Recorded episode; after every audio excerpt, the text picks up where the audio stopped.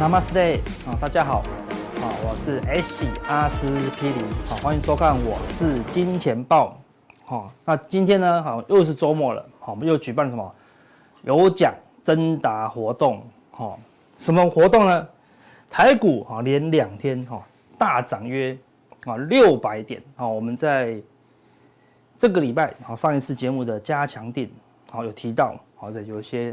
反弹的条件啊，符合了好，要大家留意啊，这个反弹的行情哦，果然就出现了。那已经从低点迅速的两天就涨了六百点，好，那你觉得这六百点到底是什么呢？对不对？过去就算了，没有抢到低点就算了。那未来怎么办呢？第一，它是回升起涨，一路大涨了吗？还是二，它是跌升反弹，死猫跳，好，还是最后逃命波？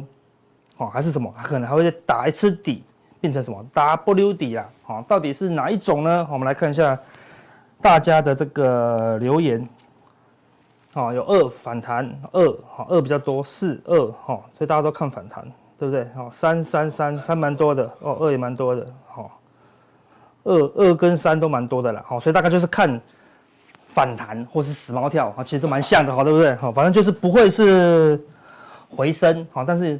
可能也不会再往下打了啦，哈，所以既然二跟三，哦，都最多人选，那是不是就不会发生？哈，所以要么就打出一个低，然后要么怎么样，就直接回升了，哦，这么可怕吗？哈，哦，好，那到底会怎么样呢？好，我们到时候会，哦，选出一个，哦，最适当的答案，啊，来送我们的，哦，小礼物，好，如果你只是普通錠的朋友，可以得到我们的二 D 金牛。好，二 D 金牛，好，但是如果是加强錠的订户呢，好，你可以好礼三选一，它可以变成三 D，好，或是什么烫金的啊美金书签呐，好，所以如果希望得到我们的更好的礼物，好，欢迎加入我们的加强錠呐，哈，好，所以记得到我们 YouTube 搜寻我是金钱豹啊，看完普通錠以后呢，想要更多的内容，订阅我们的加强錠。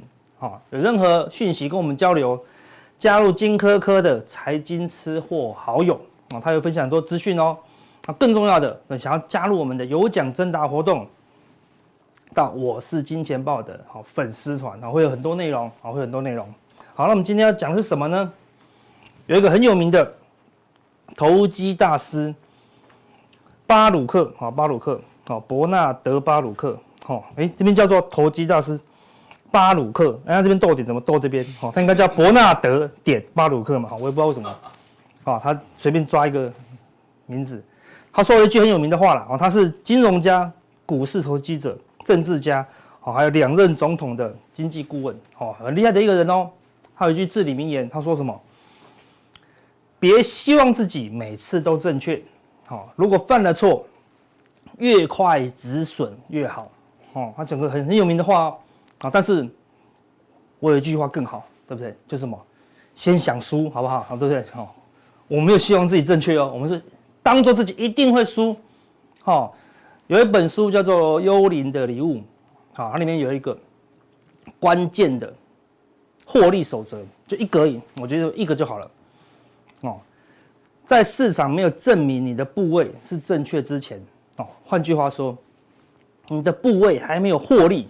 明显的获利之前，永远都要当做是错误的，哦，永远是错的。没有赚钱之前，无论你讲的各种各种好话、各种证据，哦，董事长跟你保证，只要他没有赚钱，他就是错的，是不是这样讲？对对？你说公司基本面很好，台积电护国神山就从六百八跌到四百三，对不对？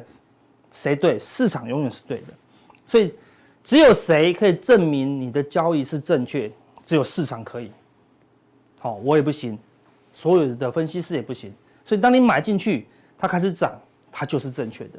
好，你买进去还没有涨之前，怎么样？百分之百是错的。好，百分之百是错的。好，所以交易最麻烦就怎么样？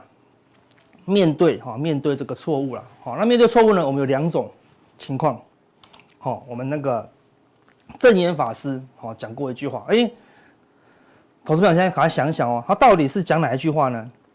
是这句话吗？欢喜做，甘愿修，哎，好像蛮顺口的，对不对？还是另外一句话，甘愿做，欢喜修，哎，到底是欢喜做还是甘愿做嘞？到底是哪一个才是正确的呢？好，根据我是网络上查的结果了，这个才是正确的。好，是甘愿做，就是你做的时候呢，就心甘情愿，好，任劳任怨，不要想那么多，好，不要想说一定要回报。好，那最后呢，有任何结果，你怎么样？欢喜的去承受，好，欢喜的承受。好，那大部分人怎么样？都是欢喜走，就是做自己高兴的，哦，只做自己高兴的这样子，哦，做的时候很高兴，那有有时候后果怎么样？就不一定能接受啊，哈，所以次一等级的就是你欢喜走，但是如果出现不好的结果怎么样？嗯，就要甘愿受啦，因为你做的很高兴嘛，对不对？套用在交易更有道理，好，这是我套用交易的话，我的翻译，欢喜走，你想买就买，你看对不对？欢喜走，不爽空，对不对？哈，对不对？哦，不爽就空，很爽就买，这样子对不对？哈，欢喜走，对，欢喜做单嘛，对不对？哦，你叫甘愿受了钱，好，对不对？对不对？哈，亏钱呢就要甘愿，好，那很多人怎么样？做的时候很欢喜，嗯，甘愿受啦，好对，嗯，甘愿受，对，就亏钱的时候不甘愿，那就很痛苦。那更高的境界是怎么样？甘愿做，你该买就买，对不对？该买就买，好，大盘一路转强，哦，突破十日线或者突破五日线，该买就买，然后呢，欢喜受，好，那结果呢就会很欢喜。好，因为有时候赚，有时候赔啊，但是你一直照纪律，好，最后加起来呢，哦，就会是赚钱的啦，好，所以提供给大家，当做这一段时间很难熬的，哦，一个心情的一个哦平复啦。好，那昨天大盘大涨，今天再度大涨了，好，那我们说之前讲的，你如果是保守的，啊，什么都不要看，对不对？就只要看一条线嘛，好，那我们来看，就是十日线，哦，今天又一根红 K。啊，但是离这个十日线还有一点嘛，好，所以你要慢人家两天嘛，对不对？啊，你慢人家两天嘛，好，但是你又慢人家两三天嘛，但是确定以后，哎，后面还是有一段时间啦，好，对不对？好，所以你也许没有买在最低，没有买在第二低，哦，你买在第三低也 OK 啊，哦，后面可能就会有一段啦，哈，所以你就等待，等待它突破十日线，好，等待它突破十日线，就这么简单，好，分析完了，哈，那如果你是积极的。好，想在股市上闯荡的，好，那我们来看一些关键的数据。我们在上一次的加强錠有提到这些关键数据哦，好，让大家有心理准备。第一个，外资的 T 五零反一，你知道吗？从这个地方慢慢增加，然后这个地方开始涨嘛，哦，T 五零反一就是看空台湾五十的，它一买它就开始涨，开始涨意思是什么？大盘开始跌哦，好，到这个地方大盘反弹嘛，好，所以五零反一下跌。这边又上涨，你可以看到这个地方一直涨嘛，一直买，一直买，好，买了多少？买了三百五十七万张，好，那 T 五零反正就疯狂的上涨，代表什么？大盘就疯狂的下跌哦，所以外资准不准？哎，很准喽。既然过去准，未来准的几率就很高。那最近发生什么事？一二三四，才四天哦，它的三百五十七万张的库存，到昨天为止变成剩下两百三十万张。少了多少？少了一百二十七万张，整整少掉了三分之一，啊，整整少掉三分之一，哦，迅速的哦，哦，迅速的哦，所以说，哎，是不是有迹象？有哦，对不对？好，事实上看，在你上一次加强錠，我就跟大家讲，哎，外资有偷偷的回补哦，好，对，如果你有留意，好，今天大涨，你大概可以，哦，预料得到，好，不是，哎，惊慌失措，哦，尤其是有空单的朋友了。好，第二个关键讯号，我们上次有讲，这个是融资现场。哦，什么叫融资现场？当我们融资快断头的时候，你有两种方式，对不对？一个就是补钱，那通常散户就没有钱，所以怎样？散户就断头，所以融资就不见了嘛。但另外一种情况，融资也会不见，就是怎么样？把跟券商借的钱全部还他，我不要融资了，全部改现股，还差多少钱？我汇给你，全部改成现股。好，所以融资现场怎么样？都是大户的行为哦。好，更有参考性。你可以看到，二零二零的疫情。融资现场大增，见到第一点，哦，大行情。去年台台湾疫情的杀了一波，融资现场又大增，又出现一波行情，好，这个地方杀一段以后，融资现场就大增，也有反弹，好，所以每次都有弹，好，都是一个关键的低点。为什么？因为大户都拿钱出来买现股啦，好，代表什么？大户很有信心。但最近看杀下来，这边出现第一次融资现场大增，硬生生多杀一段，融资现场再度大增，好，所以这个地方大户呢不断的拿现金，好，来把它的融资换成现股，好，所以你看，果然这两天就出现好强劲的反弹，是不是有一定的参考性？好，是有的哦，好，这是比较进阶的操作嘛，好，还有没有证据？有，我们可以看到。整体外资的空单这个地方有减少，不明显，好，到这两天才比较明显，好，起码这一天对不对？你要谨慎一点嘛，好，对不对？七月六号一口气补了五千口，昨天补了两千口嘛，好，所以就一路大涨，好，所以它是先补五千口才大涨哦，所以你还是可以应变嘛。但是如果你看小外资更快，在一二三四四天前，好，它就由空，那这个地方一二三四五六六天前空单就大幅减少，五天前。由空翻多，好，所以小外资是不是更领先一步？好，领先大外资一步。好，对，你看这个地方一杀下来，外资的空单就补掉，一补掉，哎，没什么跌喽，对不对？你觉得会崩盘，它没什么跌喽。所以呢，外资的期货也是好领先。好，所以你看外资的 T 五零反一回补，外资的期货翻多，好，大户呢拿现金好来补掉融资。好，重点是昨天。好，昨天又又加，再度加码。好，昨天呢可以看到，这是昨天的这个三大法人的期货契约。好，那我们正常只会看一个数据，台股期货，昨天外资怎么样？哎，才小买八百八十二口，还没有很多啊。那你应该看另外一个更重要的数据，小型台指期货，就是小台啦。谁会做小台？散户啊，对不对？好，小台就是没有比较没有钱人做的嘛，所以。你的对手是谁？大部分啊，八成都是散户的单。结果呢，外资竟然多少？外资竟然买了一万零一一万零一百三十三口的多单。哎，外资那么有钱，对不对？他干嘛买小台？对不对？我以前在证券公司的时候，对不对？那时候我压力好大。好，我打我买一口买买十口大台，输钱压力好大。买五口，五口压输钱压力又好大，买两口。输钱压力又好大，好买一口好了，一口大台而已啊，我有一千万的部位哦，一口大台而已哦，输钱压力还是好大，最后怎么样？我下一口小台，我一口小台一下出去，我们风控就下来了。我说，嗯，怎么了？我下一口小台有问题吗？风险太大吗？我也觉得风险好大呢，一口风险好大，那输赢几千块，我觉得风险好大。他说不是，你这个风险太小了，我风控值测不出来。我们是法人，拜托不要下小台，好不好？好，对不对？我这边就被念了，对不对？我们是法人呢，然后下小台，哎。那外资几百亿的人，那么下什么小台呢？好，我跟大家讲为什么啊？就是台指期货呢，比如说大台是一四三零零，那小台呢，有时候会变成是一四二九零，哎，它就硬生生比大台少了十点，哦，就大台跟小台有时候会它误差会会偏离啦，哦，可能不会差那么多啊。比如说大台是一四三一零。好，那小台呢，可能是一四三零六这样子，哎、就是比大台便宜四点，哎、那我我是外资啊，我当然买便宜的，啊，好，所以呢，他就会去跑去买小台了。那为什么小台会比较便宜个三四点呢？为什么？因为散户拼命的在放空嘛，好，拼命的在放空嘛，大台是法人是大户嘛，大户拼命的在买嘛，好，所以他买大大台，然后散户去空小台，所以那个价差也就拉开，那他不用拉开很多。拉开个三四点，哎，外资就会挑比较便宜的，因为中间就有那个套利空间呐，好，所以表示什么？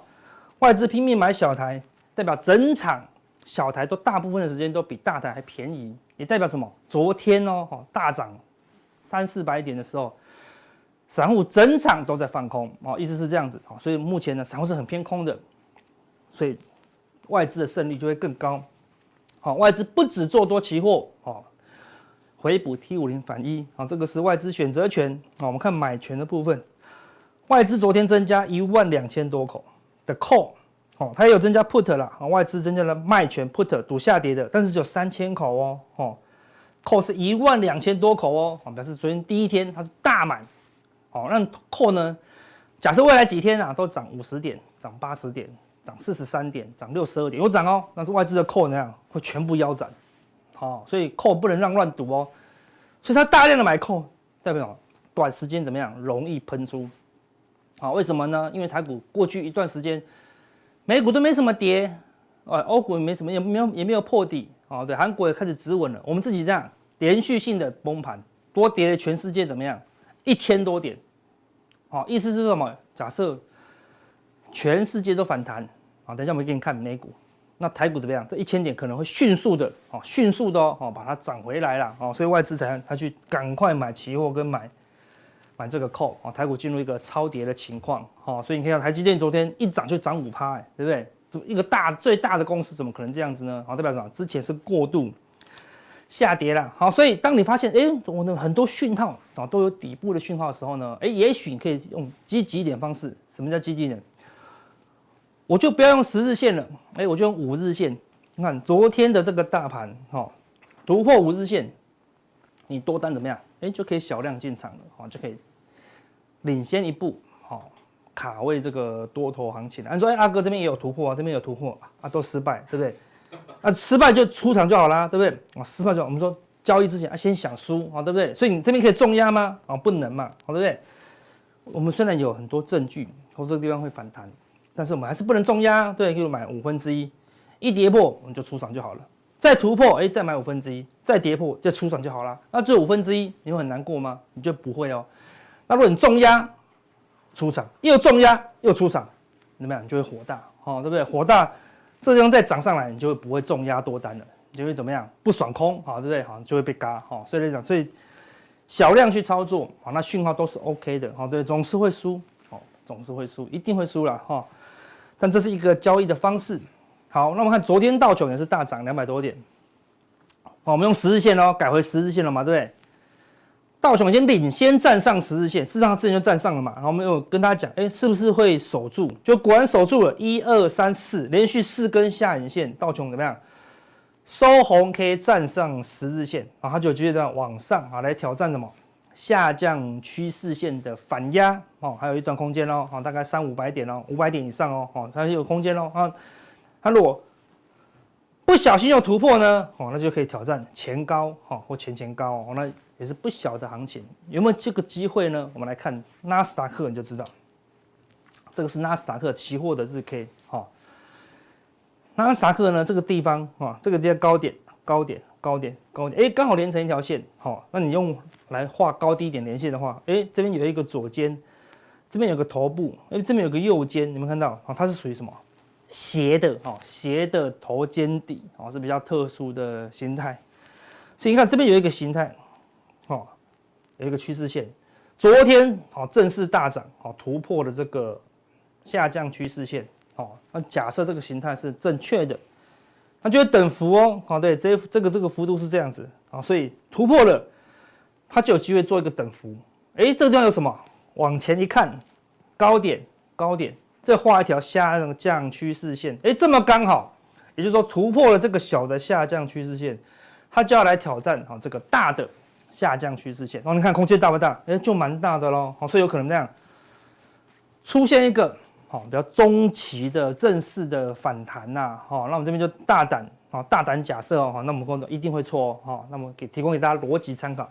下礼拜七月十三号要公布什么？美股的 CPI 啊，CPI 对不对？所以 CPI 到底会不会很严重？应该还好了，应该跟上个月好八点六差不多，八点六、八点七，最夸张一点八点八，好不好？很严重，会跌吗？应该不会。为什么？因为上一次公布八点六的时候，原油是多少钱？你回去查，一百二十二块，好，接近一百二十五块的高点哦，快要喷出喽，原油。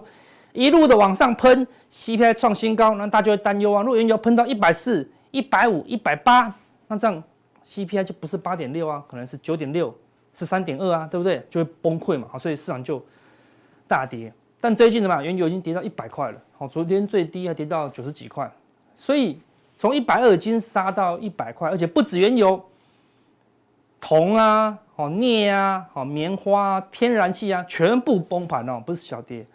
所以原物料大跌，市场对于这个通膨的这个担忧呢，哈，就会减缓了啦，好，这个 CPI 就不用那么担心啊。但是礼拜三好公布 CPI，礼拜二跟礼拜三这两天呢，还是会动荡啊，还是会动荡。但是一公布以后呢，应该就是利空出尽啊，利空出尽。好，所以是有机会走出这个波段的，好，那一直拉到什么？就七月底，啊，七月二十七号升息三嘛也确定了，哦，只要是确定的事情，它就不是利空，哦，它就不是利空了，已经反应完了，所以，好，它有可能往上走，好，给大家当做参考了，好，那重点是什么？哎，断头危机已经解除了，好，对，这一阵子台股杀了一千多点，杀什么？融资断头，好，但是。最低的时候，我们跟大家讲，这个地方融资大减百亿，好，因为融资维持率最低来到一百三十六，好，但是前天杀到再度杀第二次，杀到一百三十七，好，一百三十七哦，好，看指数破底，融资维持率没有破底，哎，那就是有个背离的现象嘛，可是已经杀不太下去了，那融资也减不多了，对不对？没有什么断头卖压了，哎，主力发现说，哎，那个融资已经挤不出资来了，好，对不对？怎么杀都杀不出来了，哎，那就可能。要反向来操作了，所以看怎么样，开始轧空了，所以这一根长红，融资维持率一口气从一百三十七冲到一百四十二，一天就拉了五趴，哦，应该那是往上走的哦，已经化解了这个断头危机了，哦，所以它应该有回去，起码有机会来挑战什么一百五，好一点的就直接来挑战一百六，哦，上次挑战一百六，哦，那就往下走，哦，那这次先看一百五，哦，那到一百五呢，力度还是很多的话。就有机会挑战一百六啊！如果是反弹，既然是反弹，不是回升的话，一定不会突破一百六。好，融资顶多回本，啊，不会赚钱。好，所以目前是一个断头卖压告一段落后的好反弹行情。好，那这个是纳斯达克的周 K 线哦。我们看它周 K 线已经出现什么五波的杀盘。好，这个是最高点，对不对？杀第一波，第二反弹第二波嘛，还没过高嘛，第二波，然后呢？主跌段杀第三波，好，反弹第四波，怎么样？用力的杀出第五波了，哦，杀出第五波，所以一二三四五已经杀出来了，这就是什么？大型的第一波初跌段，好，现在怎么样？进入第二波，哦的反弹波啊，这个反弹波呢，我们怎么规划？好，之后会不会有第三波呢？我们加强定来跟大家分享。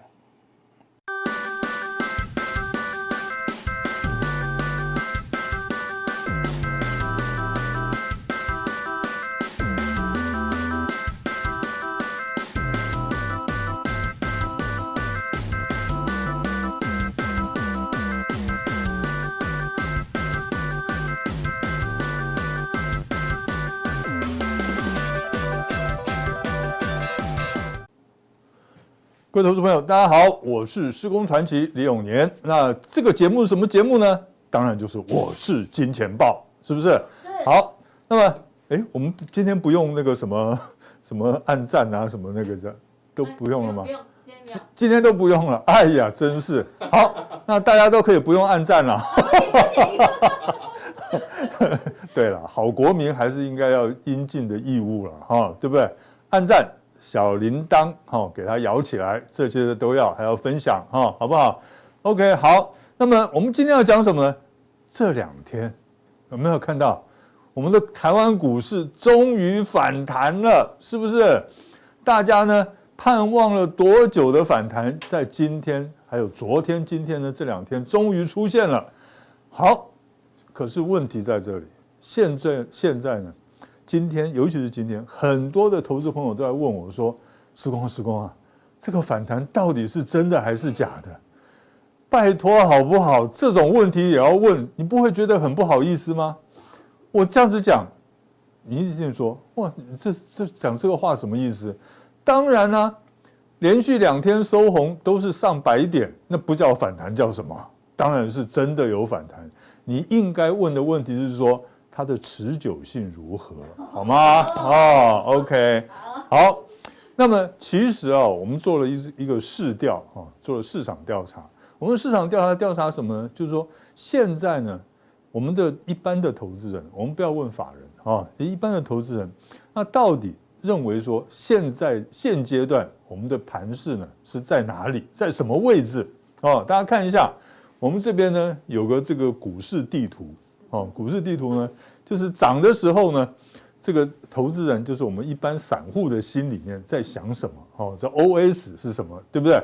像譬如说，有的人投资人是看目前的位置是在这里，就跌了一段，然后出现了反弹，然后呢，他的心里想，看吧，果然开始要止跌了，果然就开始啊，就反弹，然后开始要止跌了。然后呢，另外有一部分人呢，在在这里，哦，他的位置在这里，说，哎呦，还好哦，前天没有卖，前天呢指数创新低，我没有卖，哇，高兴的不得了。可是呢，大家不要忘了，后面还有一大段哈。那还有的人，这个他他的想法呢是在这里，就是说现在呢，其实这个股市呢已经好像要筑底了。那有很多的投资人就想说，哎呀，不可能啊，这个反弹这假的啦，哈，这个叫做什么诱多，引诱多头，引诱这引诱这些呢，这个诶比较小白的多头进来，哈，被套，哦，所以就不可能是有反弹的。那么。然后呢，最后就是最最后还有一些投资人怎么想，就是说，哎，不，我你不要问我了啊，我也不想说了，我的股票呢都已经全部都杀出去了啊，我已经退出股市，永远不再玩股票了啊。OK，那大概就是分析的这一种方面。那请问一下各位投资朋友，你认为你现在的位置在哪里？啊最好的方式是怎么样？要知道你现在位置在哪里？最好方式怎么样？你问一下左邻右舍有做股票的朋友，通通去做个市场调查。如果大家都是认为说现在这现在的想法都是说，哎呀，不可能这个主底成功的了，这个盘势还要继续跌，哎，那你就可以呢，哎，这个准备开始呢逢低承接一些喽，哦，那。可是呢，你如果呢是认为说在这里，就是说，哎，终于要反弹了吧，对不对？它应该已经要见底了哦。那么大家如果都这么想，那你最好呢还是稍微做点减码的动作。这个是我在股市里面四十八年哈，这一个经验。其实呢，呃，真正的行情现在是在什么位置上？问自己最清楚哦，都不要去问什么专家了哈。那专家都假的哈，OK，哎，那你们有听到？OK，好，来，然后呢？那我的心里怎么想呢？我的心里的想法就是这样子，再卖嘛，你小心给卖到阿呆股哦，哦。可是我要先跟大家声明一下，我所谓的卖到阿呆股，不是呢一个长期的底部，而是呢一个短期的底部。为什么我只看短期的底部，而不是看长期的底部呢？等一下我会跟大家讲，好不好？哦，那么为什么我认为说现在是个短短中期的底部？因为呢几个原因。第一个，美国股市跟台湾股市都一样，技术指标呢都都同步出现牛市背离。什么叫牛市背离呢？就是呢短中期的格局它是由空转多的格局，哦，这叫牛牛市背离哈。那么我们再从这个牛市背离来给大家看一下，这个是纳斯达克指数哈，纳斯达克指数的这个周线图，大家看一下，在这个纳斯达克周线图呢，在这里的时候，它创了这个指数创新低，然后呢，RSI 也创了新低，然后呢，在四个礼拜之前呢，它的指数又创了新低，可是。它的这个 RSI 已经没有再创新低了哦，那么到了上个礼拜呢，它继续收黑，可是呢，它只稍微拉回一点就往上走，这个叫做一度背离，哦，叫做一度背离，这就是说牛市背离，就原本呢它一路往下走是个空头走势，那在这个指数创新低，可是 RSI 不再创新低，也就是技术指标不再创新低。我们这个叫做牛市背离，就是它从一个空头行情准备要转为一个多头行情的表示啊，而且呢，你可以看这个上个礼拜呢，它周线收个长黑，可是呢，它这个 RSI 只收了一点点，只下跌一点点而已。这个礼拜呢，又拉起来，又再创了一个这个波段的新高，表示怎么样？现在这个指数看起来呢，哈，这个纳斯达克指数。看起来让我们看不出来它到底是要上还是要下，对不对？可是呢，RSI 已经告诉你了，它是准备要上的。哦，这这个是这个呃美纳斯达克指数的周线图。好，我们再来看我们台湾有没有出现这种情况呢？这是台湾股市的日线图，非常的清楚，告诉我们一件事情：它已经呢不但是出现了这个呃背离牛市背离，而且呢底部的形态都做出来了。怎么说哈？大家看一下，我刚刚讲这个牛市背离，你看得出来吗？看不出来嘛？才反弹两天，而且今天还是收个小红十字线而已。那么我说底部形态出现了，你从这个日 K 线图看得出来是底部形态出现了吗？看不出来。好，我们看 RSI，在当初呢，哈，这个指数呢跌到一万五千三百点左右的时候，那么它的这个 RSI 呢？创了新低，然后再跌下来，跌到呢，大家看到跌到这个一万四千一百点的时候，它虽然呢指数这个 RSI 有拉回来，可是呢已经不再创新低了，这个叫做一度背离啊，一度背离。然后等到呢礼拜三的时候，它再跌到一万三千九百五十一点的时候，结果呢它的 RSI 又没有再创新低，而且一底比一底高。指数是一底比一底低，RSI 是一底比一底高，那么这个叫做这个呢，这两次这两次呢加起来叫做一度背离，哦，我们还是把它叫一度背离，OK。可是呢，你会发现在这边呢已经出现一个 W 底了，有没有？K 线图看不出来底部底部形态。可是呢，这边告诉你，它已经做了一个 W 底了，小小的 W 底啊，小小的 W 底。那这个小小 W 底呢，通常可以反弹几天呢？两天。OK。过了吗？哎，对。可是呢，这一个背离呢，就可以进行一个比较长期的走势喽。那个走势就会比较长了哦。所以短线上来讲的话，我们不排除呢，它还有在震荡拉回的可能性。可是呢，如果以中期来讲的话，那我们就要看周线的 RSI 了。周线的 RSI 呢，你看一下哦，这个更清楚。这里呢是一五六一六，大家还记不记得当时跌到一五六一六，反弹了三个礼拜，大家想说哦，这下特懂啊哈，那这个这个底部要出现了。结果呢，不啰嗦，再急跌四周，哦，急跌四周，到了这个礼拜哈。非常非常的危险。我这个礼拜呢，其实在到了礼拜三、礼拜四之前，我都是一直在盯着这个指数。我那时候在心里面就一直在祷告：拜托拜托，千万这个礼拜的周线千万不能收黑，一定要收红。为什么呢？因为呢，在一五六一六的时候呢，那个时候六周的 RSI 是跌到十三点三五左右，你知道吗？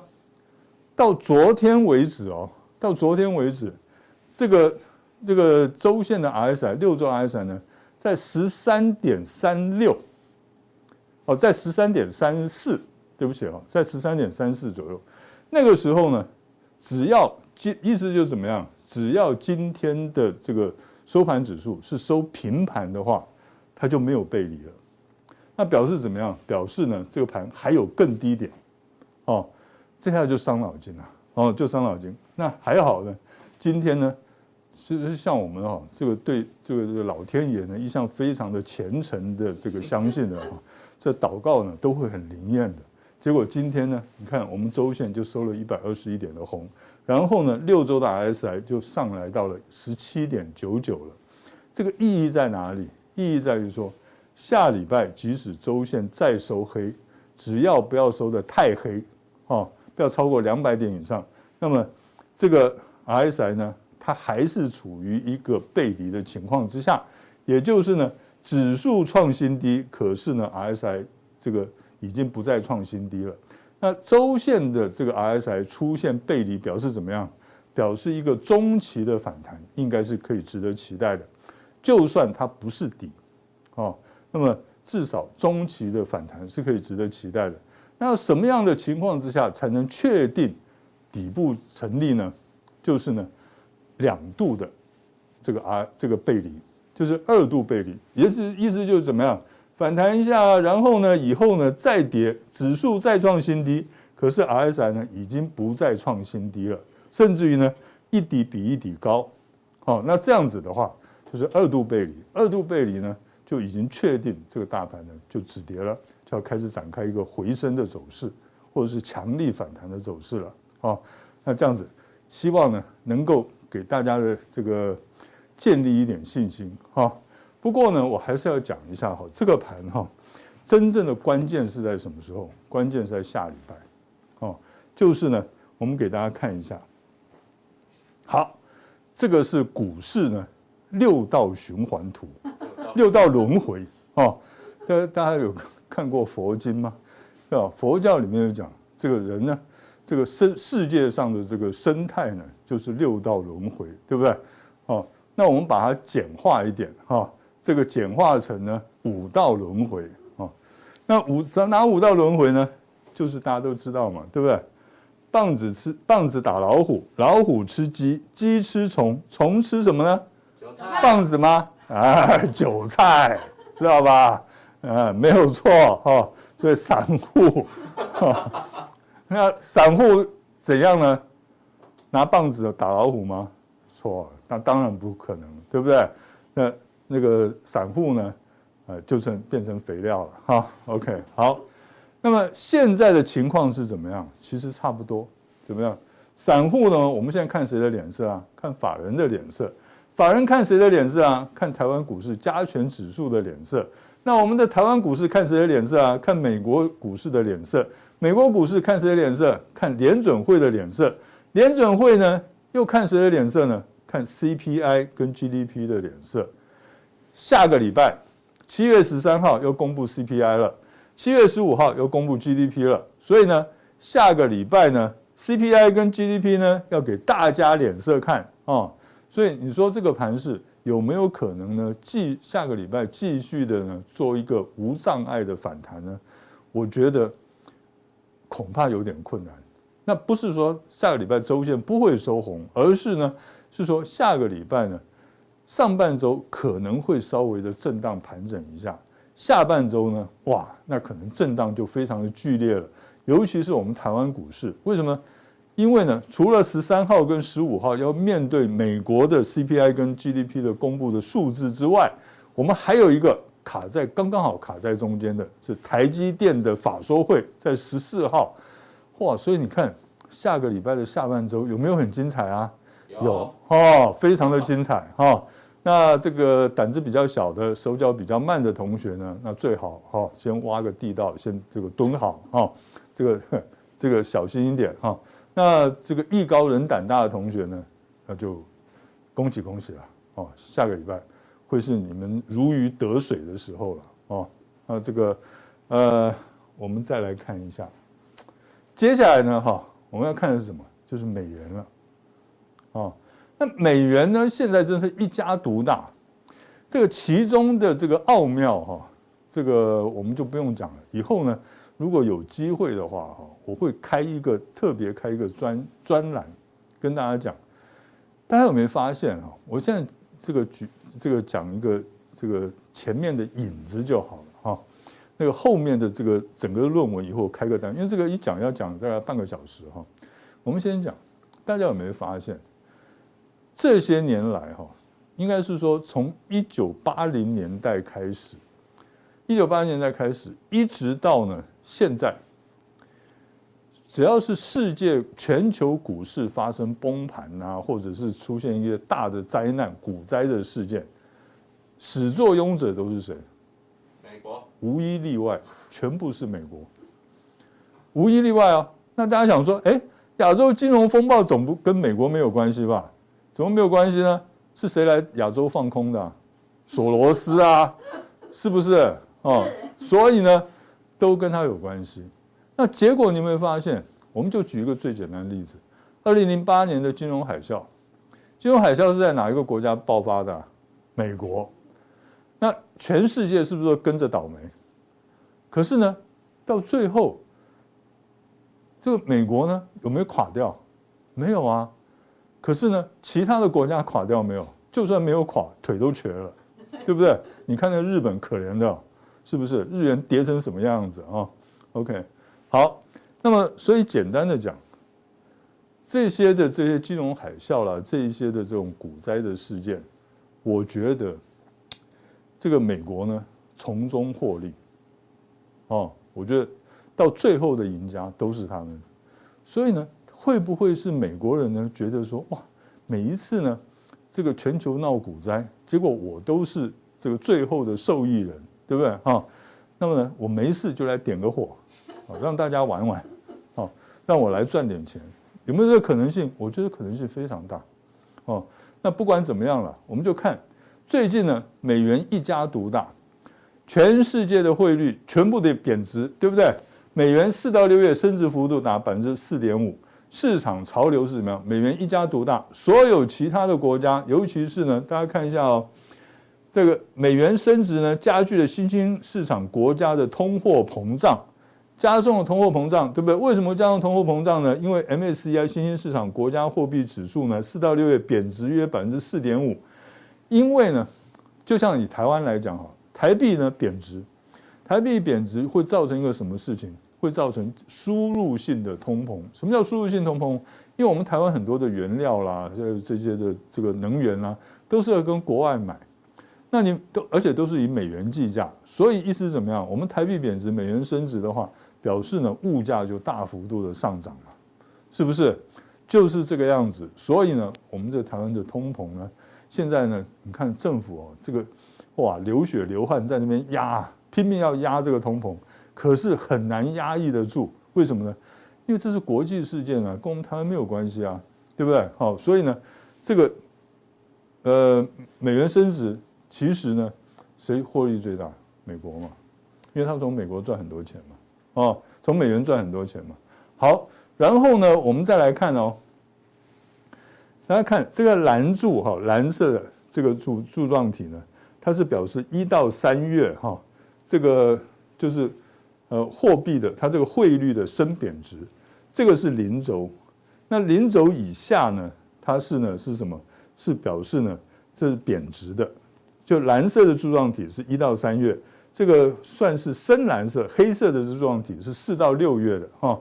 那你就可以看美元第一季的时候，一到三月其实美元是贬值的，而四到六月呢是大升值。哈，相对来讲呢，瑞士法郎哦，瑞士法郎。它一直维持一个相对强势的走势，那这个比它比较不会有太大的问题啊。那另外呢，像加拿大，加拿大呢一到三月它是升值的，四到六月是贬值的。好，这个印度啊也印度好，那印度一直在贬值啊，它比较没出息哈，一直贬值。中国 那人民币呢也是一样，它比较正常一点，一到三月升值，然后呢四到六月贬值。那英镑啊更没出息，那难怪那个那个首相要辞职了哈。被迫辞职，他那个这英国人也很有意思哈。好，这以后再讲他们。OK，呃，贬值了，澳元好升值贬值，好韩元呢？哦，韩元就有点糗了，韩元呢贬的比较凶。可是呢，问题在哪里？韩元呢持续的贬值，对我们台币呢，这在外交竞争市外交市场上，在这个外外销的市场上的竞争力呢，我们就比较弱一点了哈。这一点。呃，比较对我们比较不利。好，我们再看日元，这个巴西了。我们看巴西雷亚尔，巴西雷亚尔是最最那个特殊的一个哈。一到三三月第一季呢，升值升成个什么样子？哇，跟那个那个贵族一样哈，有没有？哇，那个长得。然后呢，到了这个第二季呢，直接又跳水啊，这个真的是很恐怖。这活在这种国家哈，你真的会很辛苦，我告诉你，哦。好，日元呢，那不用讲了嘛，日元大家都知道嘛，哈。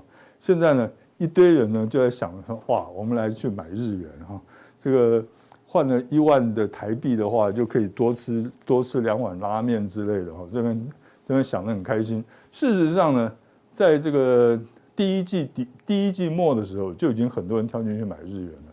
结果呢，这个拉面是越吃越多，可是呢，口袋越来越薄，对不对哈？哎，真的是很惨哈。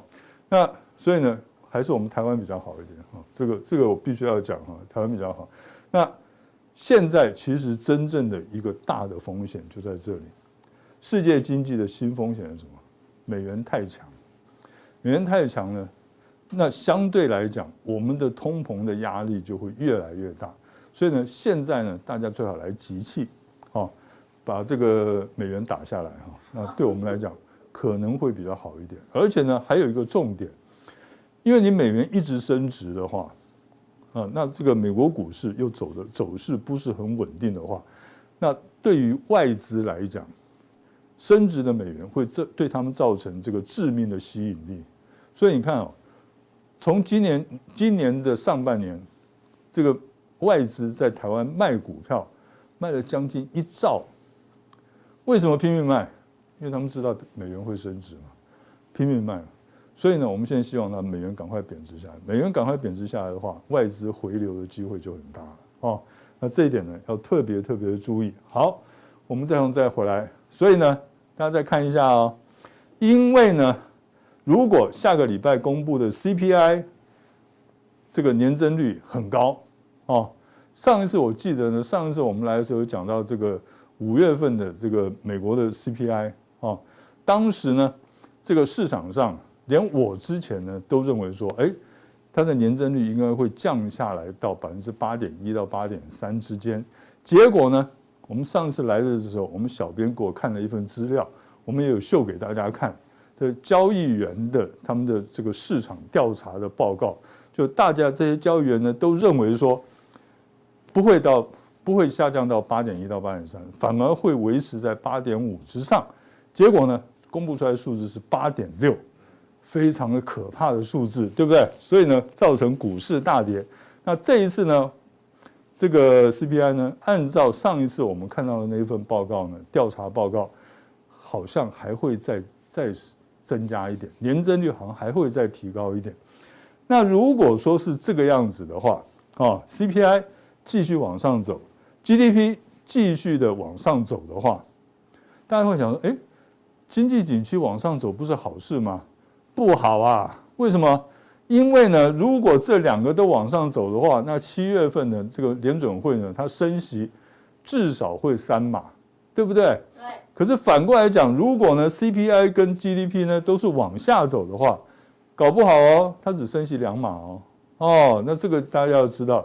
所以呢，有的时候利多是利多，有的时候利空是利空，有的时候利多是利空，有的时候利空是利多。这个。绕口令一定要学会，好不好？啊，OK，好。那么我刚刚讲到这边，又把这张图拿回来，为什么呢？就是再次提醒大家，我们散户是什么？韭菜。OK，好，所以我们还是要看这个下礼拜的 CPI 跟 GDP 的脸色了，哈。好，那么呢，刚才我讲了，这个我们现在呢，就是看人家的脸色，没有关系。等一下呢，加强定的时候，我会给，我会让你们呢，就是施工会让你拥有投资的好脸色，有没有？这脸色有没有？啊，谢谢。好，哦，那我们等下加强定见，谢谢。